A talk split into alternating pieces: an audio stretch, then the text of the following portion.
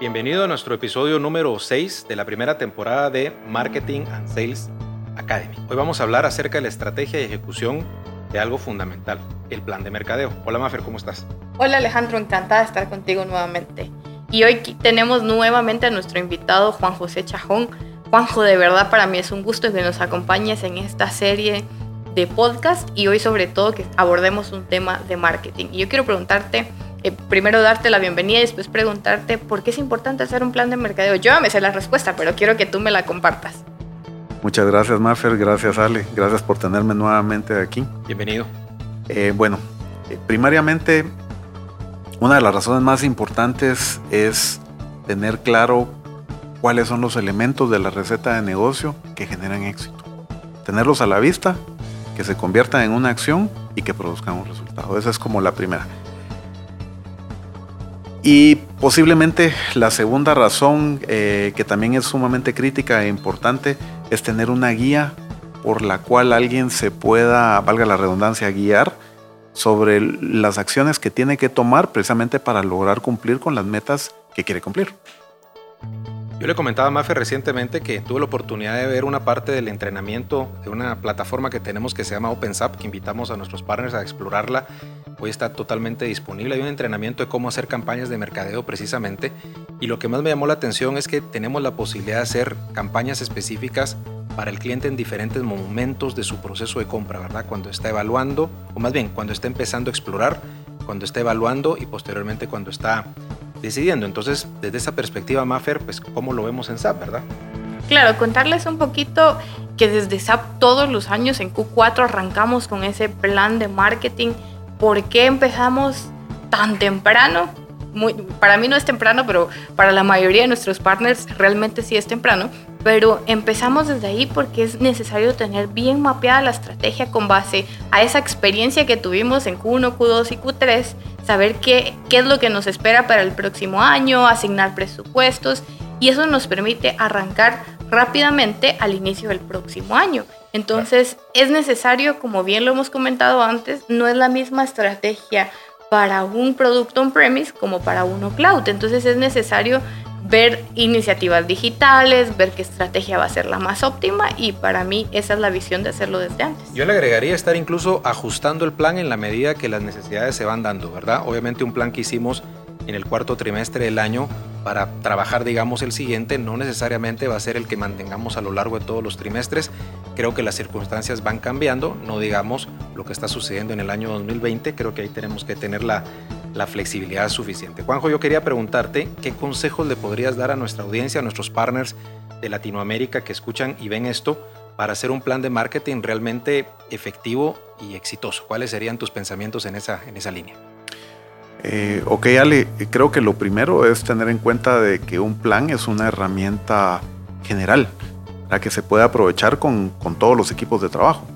Es muy, muy importante que se utilice como un vehículo para informar a, los equipos sobre cómo el partner eh, aprovechará la oportunidad en, el mercado, ¿verdad? Es decir, eh, al momento de poderlo comunicar, la ventaja más grande que tiene esto es que los miembros del equipo se enteran de cuál es esa visión y pueden hacer aportes para poder mejorarla, ¿verdad? Esa es como, como la primera... O sea, hacerlo muy participativo, ¿verdad? No dejarlo solo en la persona de marketing, sino que creo que esto es algo donde ventas, hasta el área de consultoría debería estar aportando, me parece. Definitivamente sí. Y un punto muy importante.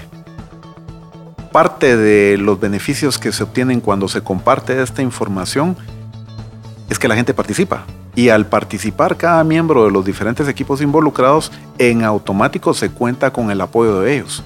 Porque el plan se convierte en parte de ellos. Yo ahí de pronto, Juanjo, perdón la interrupción, agregaría que marketing al involucrar al área de ventas, que generalmente siempre, siempre dicen ventas no está generando las metas alcanzadas porque marketing no está entendiendo bien a la audiencia, al grupo objetivo, que ya vamos a verlo más adelante. Yo diría que al involucrarlos también marketing se compromete y es parte de la meta de ventas. O sea que, punto número uno, utilizar el plan de marketing como vehículo para informar a todos los miembros del equipo. ¿Cuál sería el punto número dos, Juan? El segundo tiene que ver con los objetivos los objetivos deben, de ser medibles y también deben de ser alcanzables, ¿verdad? Para ponerlo en una forma resumida, porque hay, hay muchas metodologías, el famoso SMART, que los objetivos sean SMART, pero para ponerlo en palabras prácticas, que sean medibles y que sean alcanzables. Ahora bien, si estamos hablando de un plan de marketing, las metas no solo giran alrededor de las metas de ventas, también es importante incorporar las metas de marketing que tienen que ver con estar alineado con, con los objetivos de marketing de su socio de negocios principal, que en este caso es SAP Business One. Ahí Maffer tiene pues todo, todo un recorrido en estar buscando objetivos y KPIs eh, eh, medibles totalmente, tanto para nosotros como SAP, como por supuesto lo que generan nuestros pares. ¿Qué nos puedes comentar de, de los objetivos y los KPIs? El principal para Business One y Business by Design, Ale, yo te diría que es el famoso pipeline o 4X que nos dejan una cobertura, siempre decimos no tenemos cobertura, pero yo me iría un poquito más atrás en que primero hay que entender cuál es la cuota de la, del departamento de ventas, cómo vamos a lograr llegar a ese 4X y sobre todo generar estrategias de generación de demanda que nos permitan alcanzar esos objetivos. Eh, con nuestros partners tenemos un largo recorrido ahí tratando de luchar siempre porque CDS 4X es realmente retador, ¿no? 5X incluso. Sí, suena fácil, pero realmente no lo es. Y realmente este es un producto que es de volumen, como lo hemos mencionado ya como todos saben, y necesitamos generar esa maquinaria y establecer esos KPIs para saber que cada dólar que invertimos trae el retorno esperado. Ok, luego de KPIs y objetivos, Juanjo, ¿qué más podríamos hacer? Bueno, el paso, digamos, el consejo que viene sería que logren describir al cliente ideal. Y aquí estamos hablando de lo que en mercadotecnia se conoce como hacer un trabajo de segmentación de mercado, ¿verdad? Describir al cliente ideal, cómo, en qué vertical, de qué tamaño, ¿sí? qué tipo de comportamiento de industria, es decir, qué tipo de problemas son los que va a abordar el partner como tal. Y una vez lo tengan descrito, pues todo lo demás ya se vuelve mucho más fácil porque entonces están en la capacidad de poder desarrollar una estrategia eh, de comunicación diferente para cada uno de, esos grupos de clientes o para cada vertical. Yo sigo pensando que nuestros clientes y prospectos sí están entrando obviamente a ver contenido digital y probablemente más incluso que en los meses anteriores, pero creo que también la búsqueda que están haciendo es cada vez más especializada, cada vez quieren algo más específico para llenar una necesidad. Y en ese sentido yo creo que sí tenemos una buena oportunidad de mejora para que las campañas no sean tan cross industry, sino que puedan ser con algún sentido más de industria, de vertical o como lo querramos llamar. Ale, hablamos mucho de, y ya lo hemos tocado en varias ocasiones, de definir bien ese target. Y no sé, Juanjo, si acuerdas conmigo lo que voy a decir, pero básicamente es, como bien lo dicen, entre mejor conozcamos a nuestro cliente potencial, los dolores de industria, eh, como Business One Ahí tenemos lo que es casos de éxito, cómo Business One les mejora la vida, contar una historia en redes sociales. Eso nos va a permitir que nuestras campañas sean más efectivas y que ese plan de marketing cobre sentido. Y por supuesto, Juanjo, me imagino el partner quiere diferenciarse, ¿correcto? Es correcto. Y definitivamente acabas de tocar un, punto que, que, es muy álgido en el negocio de vender ERPs. Sobre todo porque varios venden la misma solución. Exactamente. Eh, y hay una percepción general. Yo creo que nuestros mismos partners que nos observan eh, podrán estar de acuerdo con este comentario, pero eh, al momento lo que yo he tenido la, la, oportunidad de percibir es que se les dificulta, se hace dificultoso, es un reto buscar cómo diferenciar su oferta con respecto a los demás. Y este trabajo empieza con hacer un buen análisis de ese cliente ideal. ¿Sí? Claro. hoy por hoy ya no aplica aquel dicho de que el mismo tamaño de calcetín le va a quedar a todo el mundo. Es importante tener una forma diferenciada de cómo abordar a los nichos de clientes en donde nosotros podemos resolver el problema de mejor manera. Por tanto, me imagino que hay una estrategia de comunicación diferente para cada nicho. Eh, por supuesto que sí, Ale.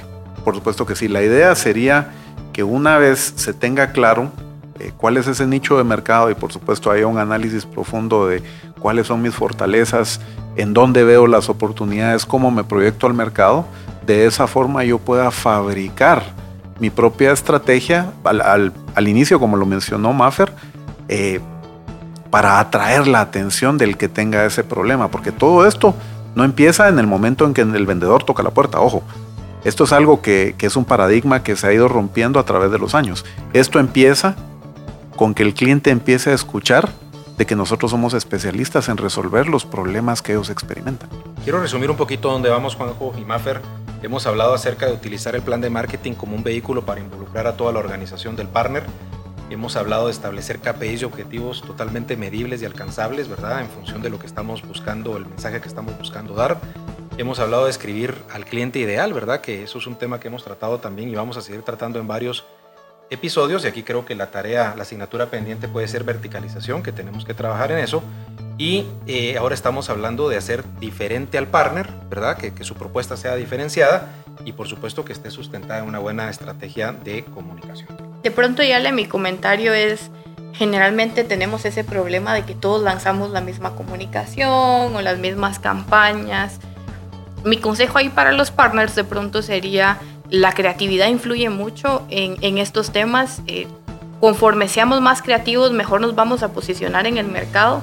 También vamos a generar un mejor impacto y no siempre lo mismo funciona para todos. Entonces, la invitación es a que sigamos mejorando esas campañas digitales. Yo sé que hay partners que lo están haciendo proactivamente y la idea es potencializar ese conocimiento y cada vez llegar más asertivamente al mercado.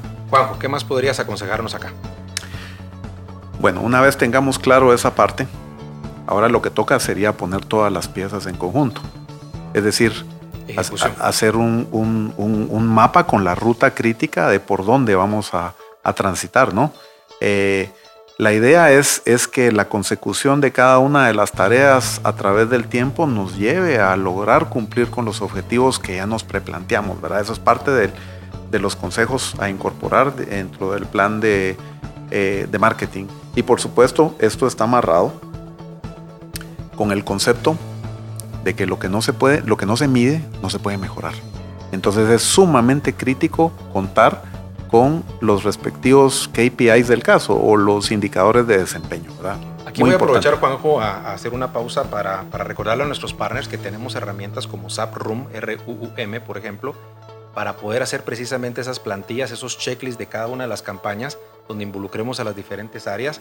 Obviamente no podemos dejar solo a marketing desarrollando la campaña porque el contenido de cada una de ellas tiene que venir de ventas o muchas veces de consultoría, que es donde realmente está el conocimiento de las necesidades de nuestros clientes. Para eso hay herramientas de SAP, incluso eventualmente hasta sin costo, algunas de ellas que queremos que se aprovechen. ¿Qué más? Un, último punto, eh, que por supuesto hay que incorporarlo como parte de, debido a que el mundo no es algo estático que no cambie, es posible que desarrollemos algún tipo de estrategia que en algún momento no produzca el resultado que estamos esperando. Y por ello es importante incorporar mecanismos que nos permitan hacer ajustes en el camino. Sumamente importante, ¿verdad? Lo que no salió bien o lo que no salió con el resultado esperado no se tiene que quedar como una pérdida. Podemos replantearlo, reajustar y nuevamente volver al mercado a buscar conseguir el resultado. Sí, para mí es fundamental que tengamos que hacer ajustes. Yo diría que al menos trimestralmente hacer ajustes y revisiones, que ese plan que se construyó en Q4, como nos decía Maffer, se vaya ajustando a la nueva realidad que se presenta. Imagínense los planes de nuestros partners en Q4 del 2019 respecto a lo que estamos haciendo ahora, terminando el segundo semestre, perdón, el primer semestre del año en 2020, en el momento que grabamos este episodio. Muy diferente, ¿verdad? Yo también te diría, Ale, que no hay una fórmula mágica desde mercadeo de decir esta es la fórmula ganadora, sino que es una prueba y error de ir probando las campañas digitales. Hay que pausarlas, hay que ajustarlas. Si ese no, no fue el resultado esperado, podemos potencializar esa campaña y nada está escrito en piedra. Totalmente de acuerdo. ¿Y cuál sería la estructura? ¿Qué nos puedes decir al respecto, Juanjo, la estructura de ese plan para ir avanzando? Ok, bueno, ya teniendo claro, digamos, cuáles son los ingredientes de la receta, pues solo es cuestión de ponerlos en un contexto en donde se pueda procesar. Y claro, hay plantillas de plantillas de plantillas que uno puede encontrar en el Internet sobre cómo hacer un plan de marketing, pero aterrizando, digamos, qué es lo que podría funcionar de forma más efectiva y eficiente para lograr conseguir más negocios, les diría que lo primero, basado en los comentarios anteriores, es tener una descripción de lo que el partner desea conseguir en el mercado en donde opera, ¿verdad? Esto lo, lo, que hace es declararle también a su equipo interno que tiene claro cómo aprovechar esa oportunidad, ¿sí? Y al hacer esa declaración implícitamente los está haciendo partícipes eh, para que contribuyan con ideas de cómo lograrlo. Ese es el primer punto. El segundo es definir los objetivos a mediano y a corto plazo. Y aquí estamos hablando de tener objetivos anuales objetivos trimestrales y objetivos mensuales. ¿Verdad? Muy, muy importante. No solo de generación, sino que me imagino que también de venta, ¿verdad? Para ver el resultado final. Definitivamente. Ahora bien, esto tiene dos, dos variables eh, bien importantes de remarcar. La primera es, son los objetivos de marketing.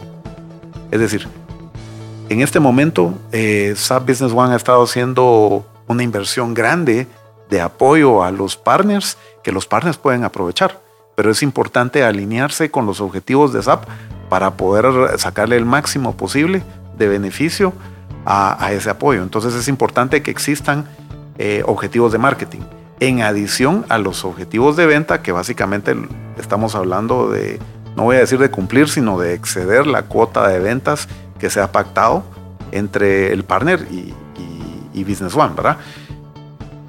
Más adelante es necesario ya refinar un poquito el tema de la definición del perfil del cliente ideal. Y bueno, aquí estamos hablando ya de segmentar al mercado objetivo, ¿sí? A donde nos estamos dirigiendo. Entonces, ¿qué tipo de cosas tenemos que tener claras? Primero, ¿a qué vertical o a, qué verticales? ¿Cuáles son las verticales a donde voy a dirigir mis, mis esfuerzos? ¿Cuáles son las interesantes? Pero no apostarle a dispararle a cualquier vertical hay que buscar aquellas que tengan más potencial para el partner. Entonces hay que voltear a ver hacia adentro y ver en dónde tengo fortalezas, en función de la oportunidad que pueda existir en la calle. Buscando diferenciación en todo momento, ¿verdad? Por supuesto, el segundo paso tiene que ver con, con, el punto de definir el perfil de empresa ideal. Le voy a apostar a empresas un poquito más de las pymes, ¿verdad? De las que están más grandecitas, o si me voy a ir a las medianas. Por supuesto que el, negocio de las más grandecitas es el más interesante, pero también ese, ese negocio es en donde necesito ser muy refinado en la forma en que voy a diferenciar mi propuesta de valor. ¿Sí? Es, eh, mi propuesta de valor es, es esto que me hace diferente, la razón de por qué me deben de escoger a mí y no a los demás. Claro. Otro punto importante es que se desarrolle ese mapa con la ruta crítica. Esto es bien importante, ¿verdad? Y aquí sí estamos hablando de cosas en donde ya tiene que aterrizarse, por ejemplo, si voy a utilizar redes sociales para comunicar mi oferta, para atraer clientes, ¿qué redes sociales voy a utilizar? ¿Con qué frecuencia? Eh, ¿Qué contenidos son los que voy a promover? ¿Cómo voy a hacer mi trabajo de optimización de motores de búsqueda? Optimización y administración, el famoso SEO y SM ¿Qué palabras claves voy a promover? Pero esto, si me voy un poquito más para atrás, tiene que ver con utilizar esas palabras claves que sean congruentes con, es, con esa propuesta de valor diferenciada, ¿sí?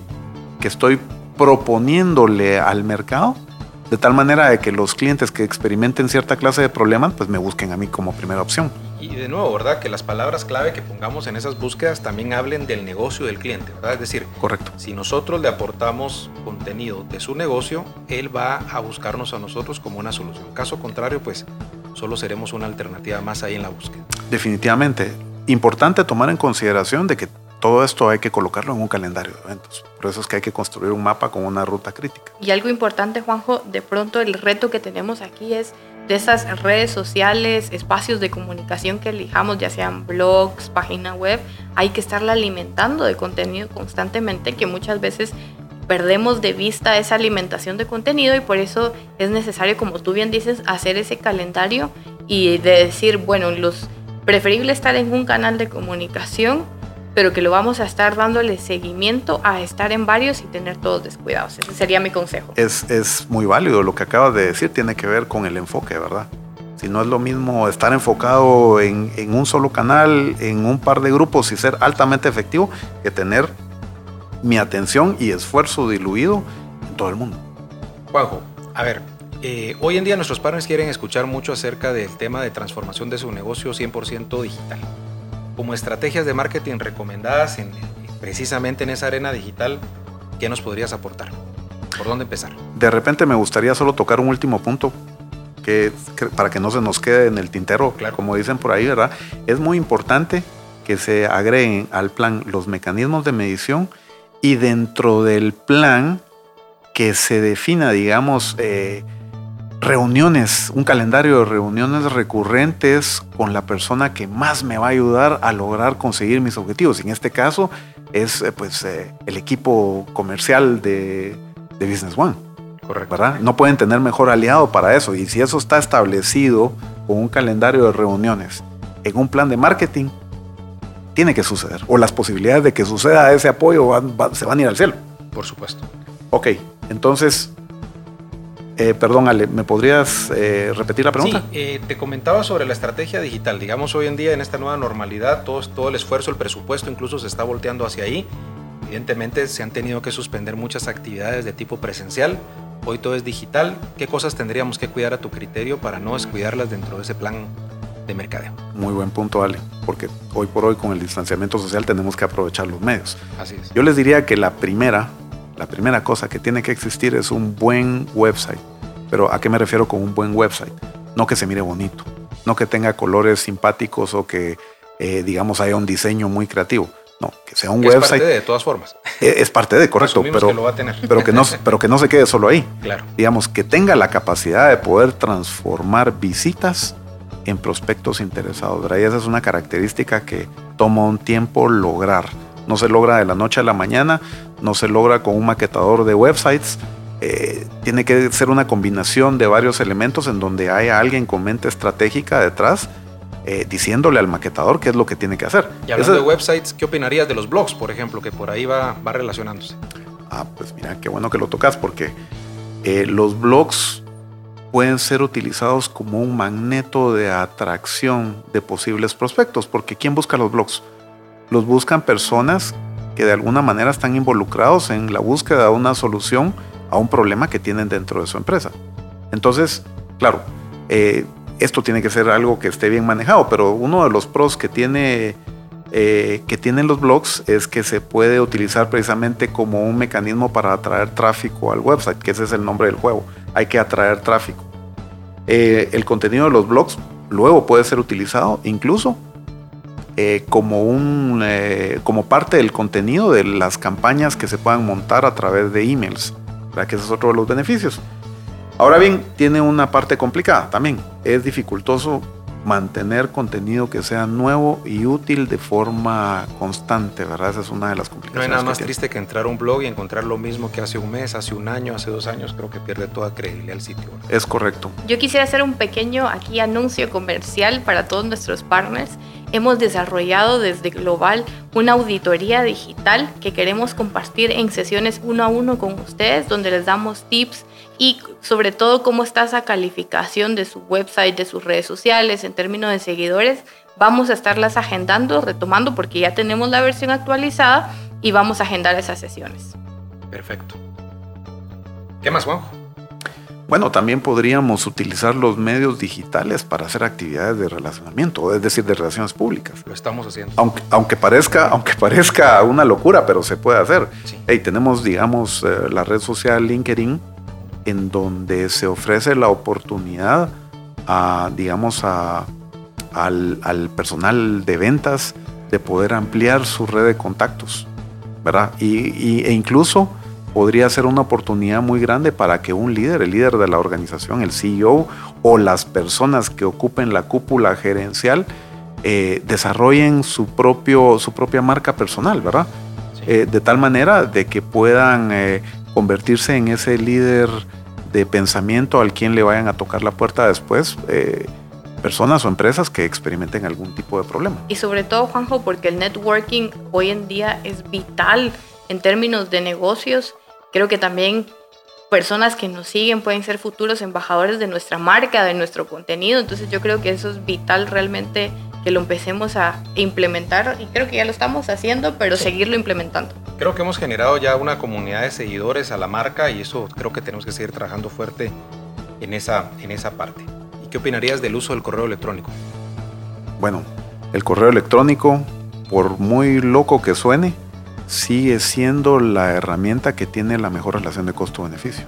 A mí me gusta mucho. De, hecho, en Estados Unidos existe información estadística eh, en, donde se comenta que el retorno de inversión que, hay al usar campañas de correo electrónico, por supuesto que estén bien dirigidas y bien diseñadas, es del 4.400%. ¿Se pueden imaginar lo que eso significa? Que quizás ahí el reto, Maffer, es que no nos convirtamos en un spam más, ¿verdad?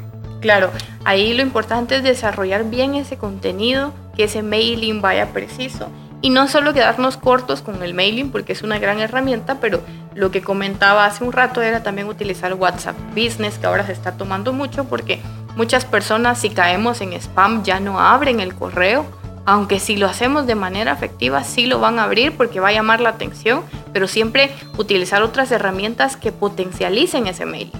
Definitivamente sí, esa es la clave. Y de hecho, pues una de las prácticas muy comunes es que se compren bases de datos para mandar correos o se contrate a alguien que tenga una base de datos que envíe correo. Y ojo con eso, no es lo mismo mandarle correos electrónicos a la base de datos de clientes que yo ya conozco, que yo ya tengo, que yo ya tengo perfilado quién es quién, qué industria tiene X, Y, Z problema y que pueda yo focalizar mensajes y campañas bien refinados a ese grupo de personas que agarrar y mandar correos a una base de datos que yo desconozco quiénes son quiénes son los destinatarios, pues simplemente tengo los nombres y los correos. Hoy, creo yo que tenemos mucho correo que va y viene, pero son básicamente recordatorios de webinar. No tienen ningún contenido de valor, creo que hay que trabajar mucho en esa parte. precisamente precisamente la parte negativa, digamos, del tema de los correos es el entendimiento de que si yo estoy usando una base de datos de mail que no la haya generado yo, tengo que, digamos que diseñar mi campaña de, de correos electrónicos hacia clientes que son aspirantes a prospectos. Porque si yo me salto esa grada, pues me van a considerar un spam. Es como que se les acerque a cualquiera de ustedes, se les acerque un vendedor y les quiera vender así. ¿Qué es lo que hacen? O sea, en automático se genera un rechazo.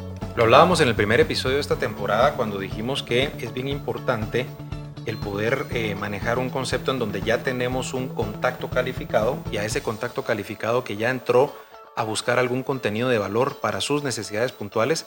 Si ya lo tenemos bien identificado, entonces creo que ya le podemos hacer una campaña de correo muy específica. Entonces no estamos tirando con escopetas, sino que estamos siendo muy específicos con una, con una propuesta de contenido de valor para el que realmente sabemos que sí la va a valorar y si vuelve a tener interacción con nosotros, pues lo vamos llevando de la manita en una campaña multitoque, que ahí sí creo yo que el correo puede ser muy, muy valioso.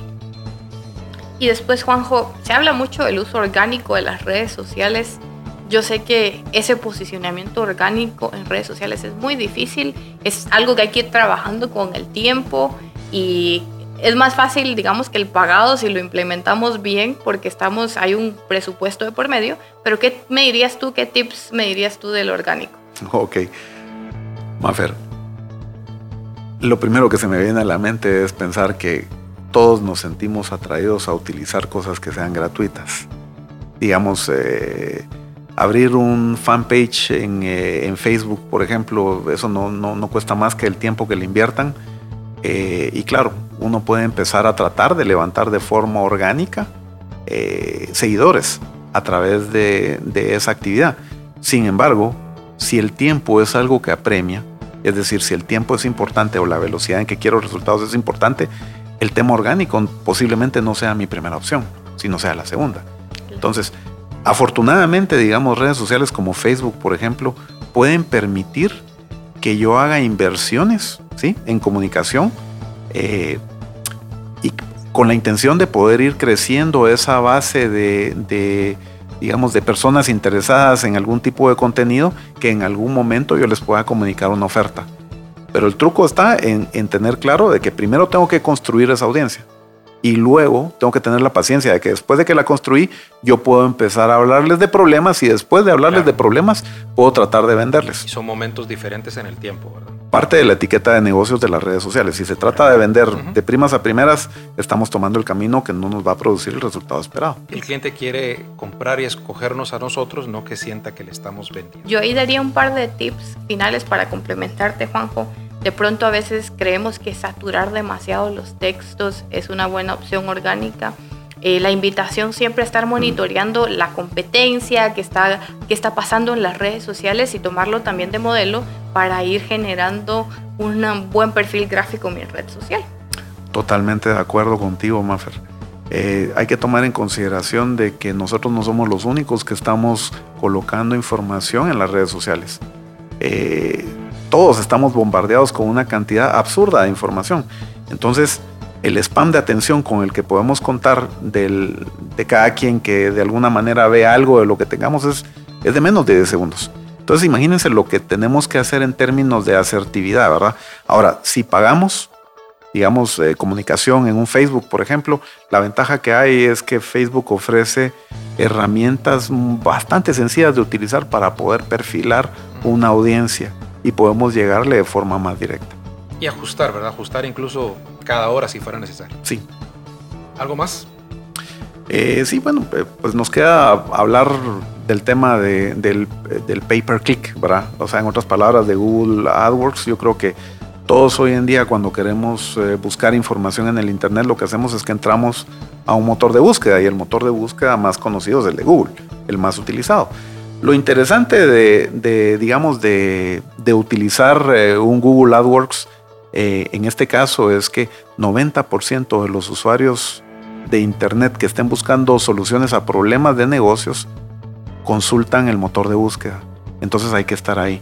Ahora, la parte complicada es que eh, a través del retargeting, digamos, eh, el retargeting es el, digamos, esa facilidad que nos da Google de que el, el usuario que está interesado o que estuvo interesado en, eh, pasó por nuestro sitio y está, vio el anuncio eh, le va a seguir apareciendo algún tipo de mensaje durante una cantidad de tiempo, pero simplemente hasta ahí llega el trabajo, ¿verdad?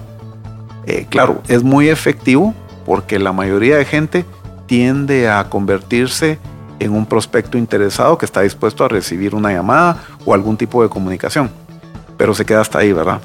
Listo. Mafer, ¿algún comentario final de tu lado? ¿Alguna invitación para nuestros partners? Sí. ¿O anuncio?